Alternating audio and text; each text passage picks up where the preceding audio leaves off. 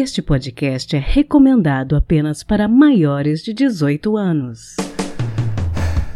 Sexo Explícito o podcast para você gozar a vida.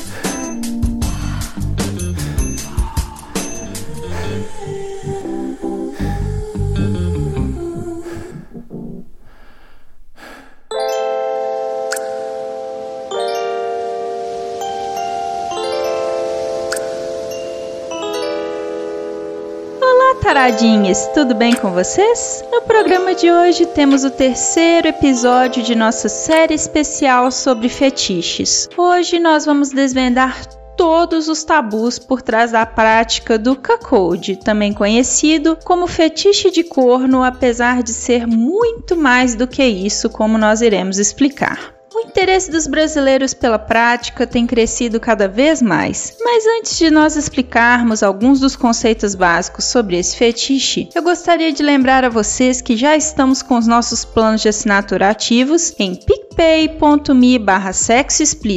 Temos planos de 1, 5 e 10 reais. Se você acredita em nosso trabalho e em valorizar mulheres podcasters, assine! E para o ano que vem planejamos recompensas bem interessantes, então aguardem!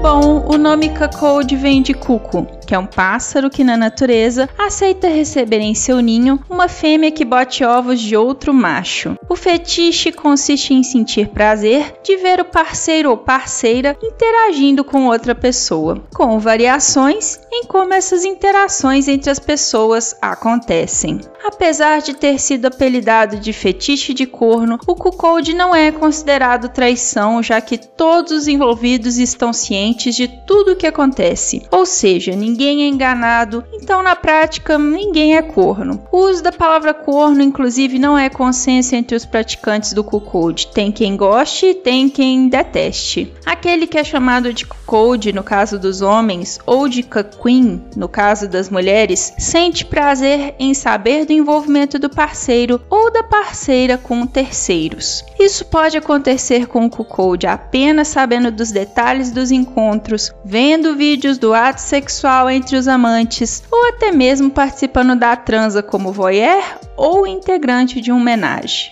O interesse por esse fetiche tem crescido bastante entre homens que têm interesse de ver as suas esposas chamadas de hot wives com outros homens. De acordo com o Google Brasil, desde 2004, o aumento na frequência de busca do termo cuckold aumentou quase 800%, num comparativo entre o mês de dezembro daquele ano e dezembro de 2019. A procura pelo termo corno acompanhou esse crescimento. A quantidade de pornografia temática também aumentou. Só no Xvideos pesquisar por Code Brasil te dá acesso a mais de 42 mil vídeos sobre o assunto. Queen Brasil tem 23 mil e Corno 22 mil vídeos. Para a gente saber um pouco mais sobre esse fetiche, eu conversei com a Inara, que é dominatrix e hot wife, para ela contar a respeito da dinâmica do relacionamento dela, que tem a particularidade de se dar no contexto do BDSM.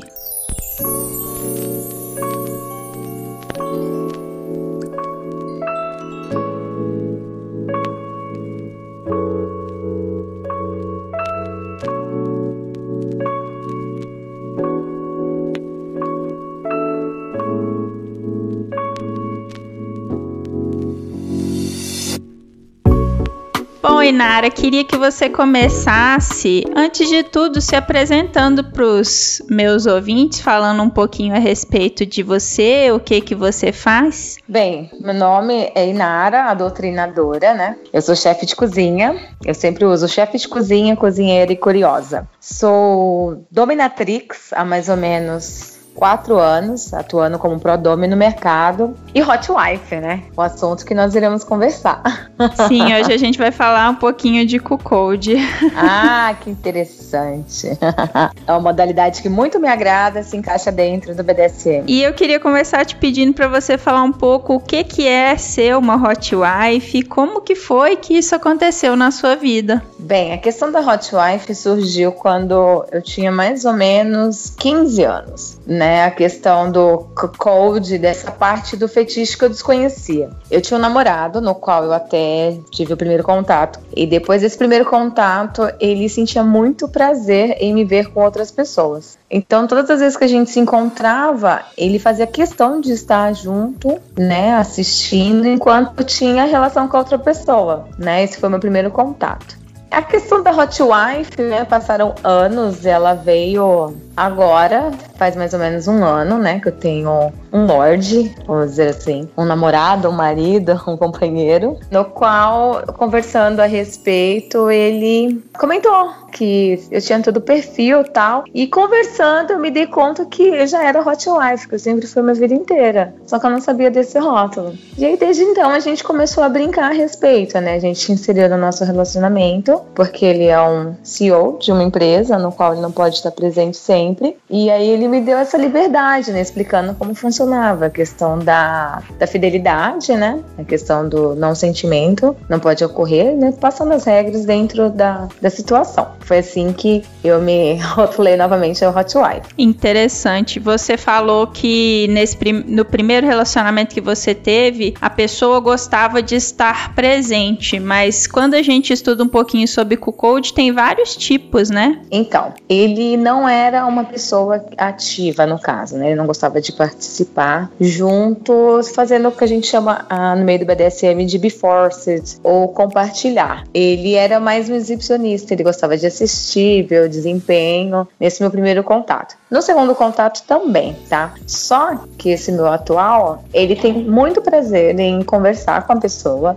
em dizer que ele é o meu partner, né? E que ele está liberando, que ele está ciente, está liberando para que eu possa ter esse encontro. Muitas vezes, né, quando nós estávamos conversando, ele marcava, me levava até o local, me buscava, né, mas pouquíssimas vezes ele chegava a participar, né, mas às vezes que ele participou também foi bem, foi bem interessante, foi bem agradável, só que ele não fazia como nem ativo nem passivo na situação, a não ser quando era comigo, né. Bom, a gente fala de cuckold, algumas pessoas ainda não sabem o que é, mas a verdade é que se você procurar plataformas como Pornhub e outros sites adultos, esse fetiche está sempre na lista dos mais procurados. Você acha que esse, isso reflete um momento de maior diálogo sobre esse fetiche? Que as pessoas e a mídia estão se abrindo mais, falando mais disso? Sim, eu sempre falo que o cuckold é uma situação no qual você faz aquele sexo compartilhado. Então, assim, muitas relações, muitas pessoas têm vontade, mas não têm coragem. A partir do momento que você dá esse espaço para sua mulher se colocando como corno, fica mais fácil de falar sobre o assunto, né? Porque geralmente hoje em dia, um pouco menos até, o homem sempre ele quer ditar as regras, dizendo: "Vamos sair, eu, você e mais uma terceira pessoa, uma outra mulher, e não quero compartilhar você com os demais". Sendo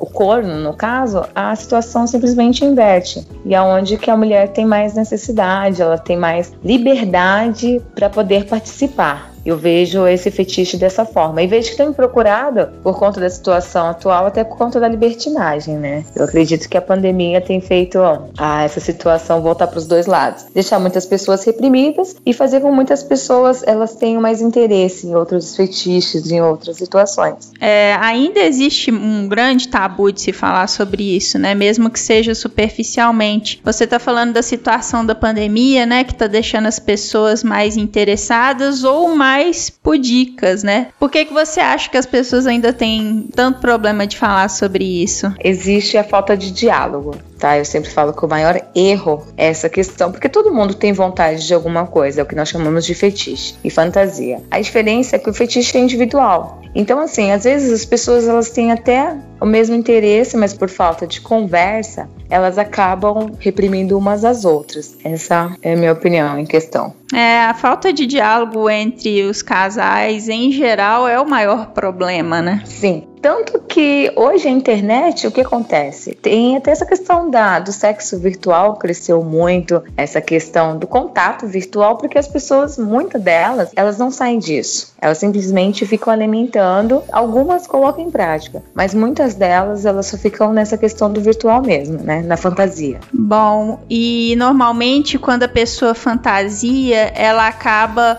né, procurando a internet, mas ela não conversa com alguém que é praticante ou com alguém que tem nessa, essa vivência, né? Então, quais que seriam os erros, na sua opinião, mais comuns que as pessoas, quando falam de cacode, sem conversar com alguém que tem essa vivência, cometem? A falta de informação, né? Eu sempre falo que o primeiro passo é você pesquisar, é você saber do que se trata para não gerar justamente esse tabu. O cocode nada mais do que é de um cara consciente. Como eu mencionei no começo, tenho uma relação com o CEO exemplo, hoje mesmo ele está em outro país. Então, assim, ele não tem tempo, ele não tem como estar dando a assistência necessária que eu mereço. Então, assim, a nossa relação é dentro de um acordo. Então, a partir do momento que ele tem consciência de não estar me cobrando e não pode estar presente, ele a gente simplesmente conversa sobre o assunto, né? Lógico, é, é, uma, é uma situação no qual decidimos junto e tenho essa liberação, tanto da minha parte quanto da dele, porque existe uma necessidade sexual de ambos. Então, assim,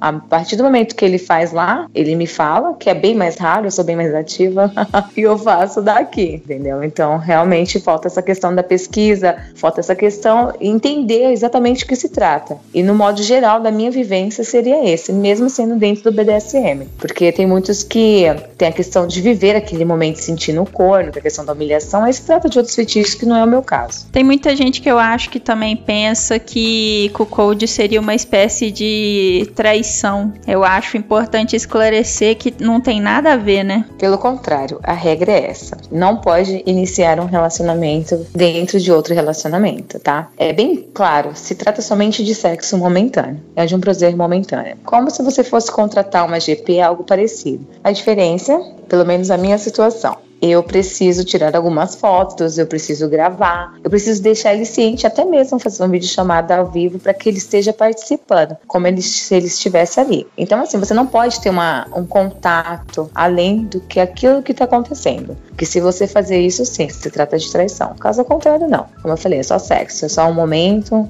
e é isso mesmo. É só todo mundo gozar e ser feliz. e o que eu acho mais interessante é que é super dentro do que é o BDSM, né? Que você conversa, você dialoga, o tempo todo você tá em contato, né? Sim, sim. Ele não é o corno, não é o cara que participa, que eu forço, como eu mencionei no começo, com relação a bifórcias de humilho. Não, somos um casal consciente de ambos os lados, entendeu? Lógico, temos festinhas entre eu, ele e uma outra pessoa, sim, tá? A diferença é que ele gosta de assistir o desempenho da rainha, todo mundo quer comer a rainha. a diferença é que ele escolhe e vice-versa. No entanto, sendo a rainha, ele é meu lord, né? My lord. Que é um cara ativo, não é um submisso, não é um corno, é simplesmente um lord. Interessante. Bom, eu imagino que muitos dos nossos ouvintes devem estar interessados em Cocode, mas por vergonha, eles têm, né, essa dificuldade de tirar essa vontade do papel, digamos assim. Que conselhos você daria para quem tem interesse de começar ou de estudar sobre isso? Primeiro passo, permita-se. Se permitir e não se trair é o mais importante, tá? A partir do momento que você se permite, que você não se trai, que você se conhece, esse é o maior caminho. E entender que Fantasia e fetiche é algo pessoal. Então, assim, a partir do momento que você descreve a situação na sua cabeça e você não tem um diálogo com outra pessoa, não vai sair da mesma forma. Isso gera frustração. Então, a partir do momento que você se permite e tem esse espaço, esse diálogo com outra pessoa, você alinha e tem um fetiche maravilhoso. Então, assim, o primeiro passo, pesquisar. Eu sempre falo, não se trair é tão bom, sabe? Tenho certeza que todos serão tão felizes quanto eu e Lorde todos que nos cercam também. Interessante você falar esse termo não se trair, porque eu imagino que também tem um pouco a ver com o fato de que ninguém é obrigado a nada, né? Então, às vezes, a gente não pode se forçar também. É exatamente isso. Quando eu falo não trair, essa questão de você não se forçar, de você não se sujeitar a outra pessoa por algo que você não está afim, tá? Então, por isso que é importante o diálogo, é importante você é, mostrar outras formas, porque assim como eu que sou dome, a pessoa fantasia, eu sempre dou esse espaço para conversar. A partir do momento que ela me relata da forma que ela quer e se tá dentro dos meus padrões, porque sendo dome, eu não me traio. Eu só faço o que me dá prazer. E a pessoa, ela tem que compreender isso, não é que ela está monetizando o serviço. Seja até o cacode, que é o que acontece. Já aconteceu de situações da gente estar tá junto e as pessoas querem, como eu mencionei antes, todo mundo quer ver a rainha em ação. Então eu só faço se me dá prazer. E automaticamente é uma coisa que dá prazer a mim ao Lorde, fogo no parquinho. Sensacional. Eu gosto de encerrar as minhas entrevistas pedindo para os meus convidados darem um conselho para os ouvintes gozarem mais a vida. Qual que seria o seu conselho? Transem com consciência. e além de tudo, volto a dizer, não se traiam. A coisa mais importante do mundo é você não se trair. É você ter consciência de que você é capaz de fazer seja o que for sozinho. Claro que a dois é mais gostoso, mas a partir do momento que você não se trai, que você tem o entendimento de que você pode, de que você tem desejo, é, eu sempre falo, nós somos na vida, nessa vida de passagem. Então experimente. Se experimente, experimente os outros e gozem muito. Sensacional, excelente conselho. Bom, Inara, quer deixar suas redes? Onde que as pessoas te encontram? Eu tenho toda, né, rede social. Sou uma pessoa que você até enjoa de olhar pra minha cara. é, Instagram, Inara Doutrinadora. Tenho um site também que se chama inaraadoctrinadora.com. Facebook, Twitter. O meu Twitter é arroba I maiúsculo, Inara com D maiúsculo Dom. Inara Dom. Se colocar lá no Google, você me encontra. Eu, a minha posse, o Lorde, você consegue ter acesso a tudo. Obrigada, viu, Inara, por conversar comigo um pouquinho a respeito desse fetiche que ainda é um mistério para muita gente. Eu que te agradeço. Eu espero ter respondido todas as suas questões. E se ficar alguma dúvida, é só você me chamar. Sensacional.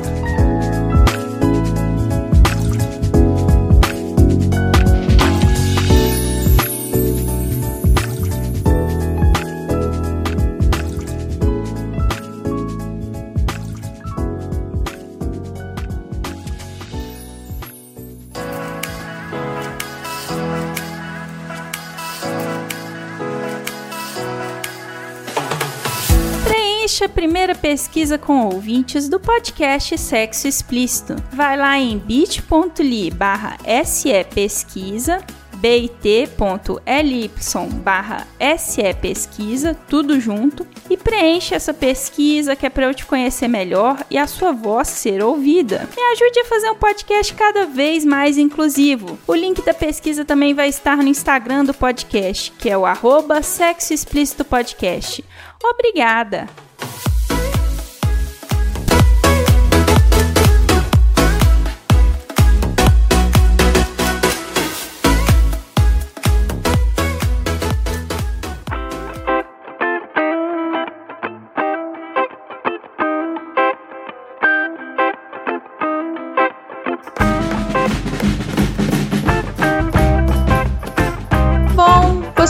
Acabaram de ouvir a minha entrevista com a Inara sobre o cuckolding, sob a perspectiva de uma hot wife. Mas eu também queria o ponto de vista do homem praticante de cuckold. E aí eu me vi com um problema que foi o seguinte: o único depoimento que eu consegui foi por escrito. É uma prática vista com tanto tabu e preconceito que nenhum homem adepto quis conversar comigo por áudio. E eu também não tive sucesso em achar queens. Então eu pedi pro Mogli, que é podcaster lá no Big Tree, para interpretar para mim a voz do rapaz que eu entrevistei. Então agora vocês vão me ouvir entrevistando um anônimo, a quem o Mogli tão gentilmente cedeu a sua voz. Bom, eu gostaria de saber de você qual foi a primeira vez que você ouviu falar a respeito de cuckold. Foi na adolescência e eu tive contato por conta de o pai de um amigo meu que forçava a esposa a ter esse tipo de relacionamento. É, ela acabou que no fim das contas pediu o divórcio e eu fiquei sabendo da história toda por fofoca. Ah, por um primeiro contato, isso foi péssimo. Eu não sabia bem o que estava acontecendo, o que estava rolando, não tinha informação suficiente para sacar se o problema era curtir ser corno ou forçar a barra com a esposa. Levou bastante tempo para eu amadurecer e entender que ter o fetiche tudo bem, só não vale é forçar a barra com os outros. É extremamente importante ressaltar que expor adolescentes a esse tipo de informação é considerado abuso. Em que momento você percebeu que poderia ser um tipo de interação da qual você gostaria de participar? Bem, essa pergunta é muito complicada porque eu não vou conseguir te precisar qual é o exato momento. Essa ideia sempre fez parte do meu imaginário como pessoa que observa a própria sexualidade. E eu sempre me interessei pela maioria dos fetiches. Cuckold era só mais um deles. Você já teve algumas experiências? Como foram essas experiências? Eu tive duas relações envolvendo Cuckold. A primeira foi com um namorado que, apesar de não termos uma relação monogâmica, ele adorava me contar dos encontros, as relações afetivas e sexuais que tinham com outras pessoas. A gente brincava com aquela pontinha de ciúme que sobra. A segunda já foi diferente, ela foi com uma dome casada, o elemento code aparecia na diferença entre as duas relações. Ela, obviamente, gostava muito mais dele, então, direta ou indiretamente, servir a ela em mim tinha a relação com Code. Quando eu limpava a casa dela, ficava bem claro que era para estar limpa para ela e para ele. Eu tava de quatro na frente do sofá para ela sentar, esticando as pernas e apoiando os pés nas minhas costas e ficar no celular com ele. Cheguei a pagar encontro dos dois, ser explorado mesmo. Se eu fazia algo legal para ela se sentir poderosa ou sexy, ela ia resolver esse tesão com o marido e não comigo.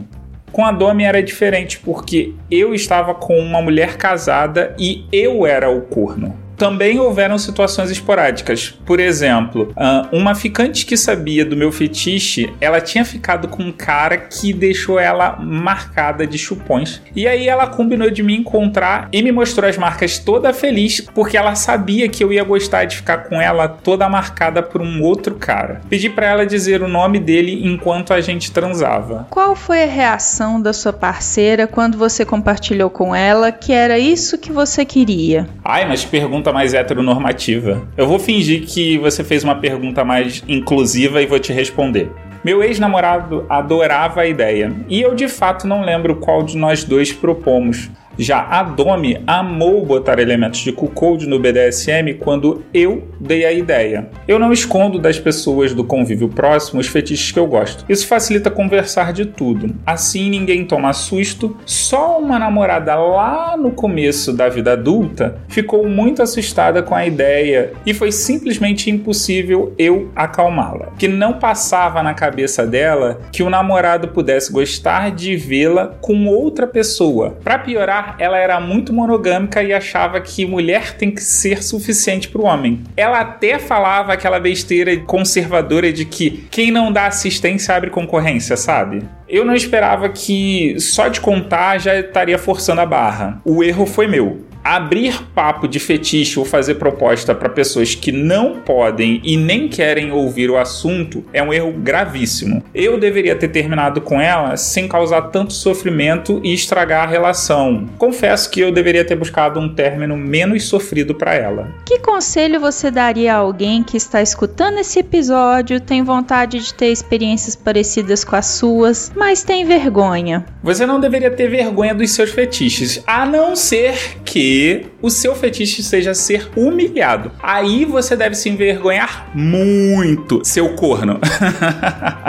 Agora falando sério, vergonha é um mau caminho. Você precisa saber se a pessoa é aberta ao fetiche que você está conversando com ela ou se ela vai fazer para te satisfazer. Fato é que nossa sociedade ela é machista demais e que nela existe uma prevalência do homem em cima da mulher que precisa ser desconstruída. Mas isso não é uma tarefa fácil. Desconstruir isso é quase que nem limpar a casa. Tem que cuidar sempre. O que você resolveu essa semana já bagunçou de novo na semana que vem. A gente não resolve essas questões assim de uma hora para outra. Mais uma coisa, fetiche é feito a várias mãos. Não adianta chegar com um script e esperar que a pessoa vai topar a pessoa que gosta de um fetiche tem as suas próprias ideias. Ela vai querer inventar e às vezes pode te propor alguma coisa que você não vai curtir. E aí, o que, que você vai fazer? Você vai se jogar? Não, né? Inclusive, para você saber se alguém tá curtindo mesmo o rolê, é só reparar se ela começa a ter ideias para inovar, para fazer alguma coisa diferente nesse fetiche. As coisas têm que ser conversadas e acordadas com muita calma. Fetiche de corno é um acordo feito a pelo menos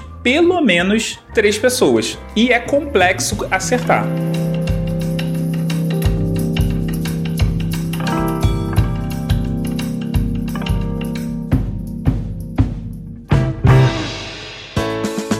Se toca.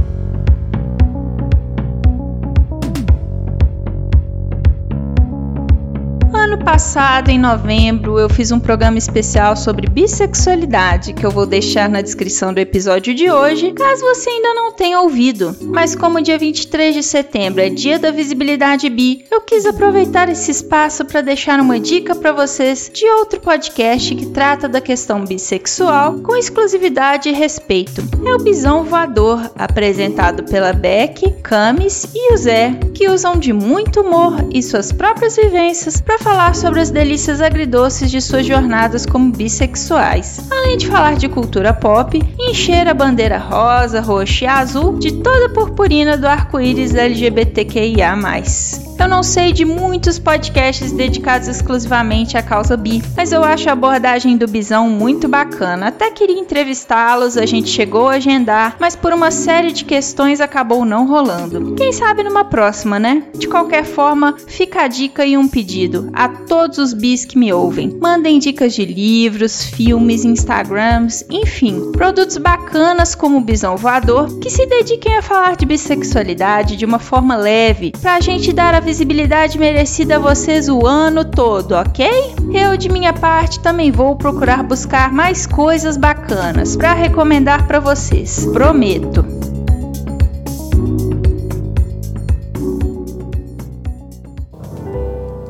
Quem conta um conto.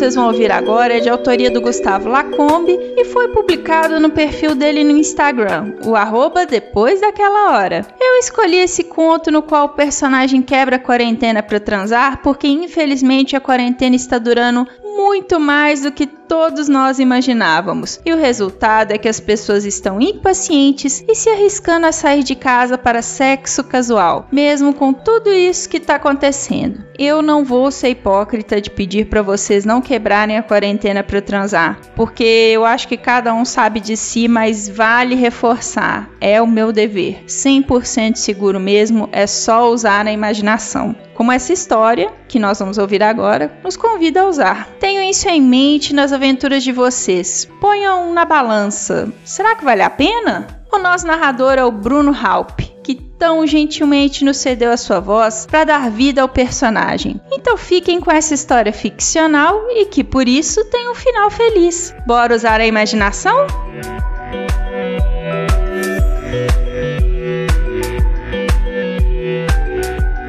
Oitavo dia de quarentena. Recebo uma mensagem no celular.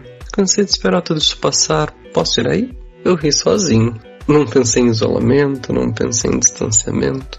Só pensei no meu corpo dando sinal. Aquele arrepio, aquele calor, aquele fluxo sanguíneo em partes que estavam calmas até começar a relembrar de tudo.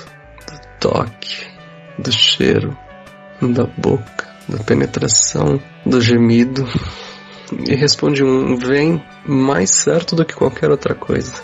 Não aconselho. Nem saio dizendo para as pessoas: forem a quarentena para transar. É, é foda. Eu sei. Mas não resisti. Quando a campanha tocou, o sorriso apareceu na porta e o beijo veio para me deixar completamente molhado. Não consegui pensar em mais nada me deixei levar e parei de jogar qualquer um que estivesse na rua indo para casa de alguém resolver essa pendência. Que talvez não seja tão pior que os boletos pendentes que ficarão depois dessa crise toda. Mas pelo menos isso eu resolveria. E resolvi. E tinha certeza que furaria de novo para fazer o mesmo. Eu só não pude evitar de olhar no fundo daqueles olhinhos e perguntar: por que você não vem passar a quarentena inteira comigo? Pra gente transar até dizer chega. E o mesmo sorriso, agora cansado, pós-gozo, me respondeu. Eu disse para minha mãe que ia ao mercado. Da próxima vez eu invento uma desculpa melhor e fico uma semana. Eu ri. Nunca vi ninguém demorar cinco horas no mercado para chegar só uma sacola e a gente riu. Aquela merda de riso junto que me fez ter certeza que a quarentena seria religiosamente descumprida.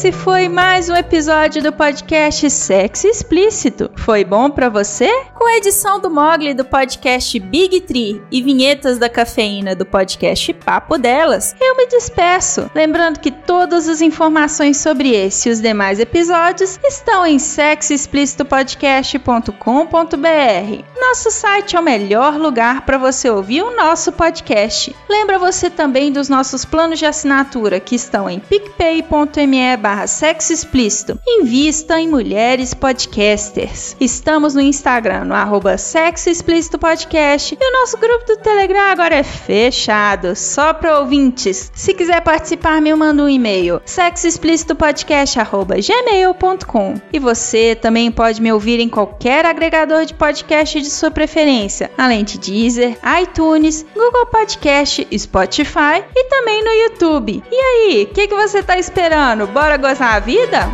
Beijo!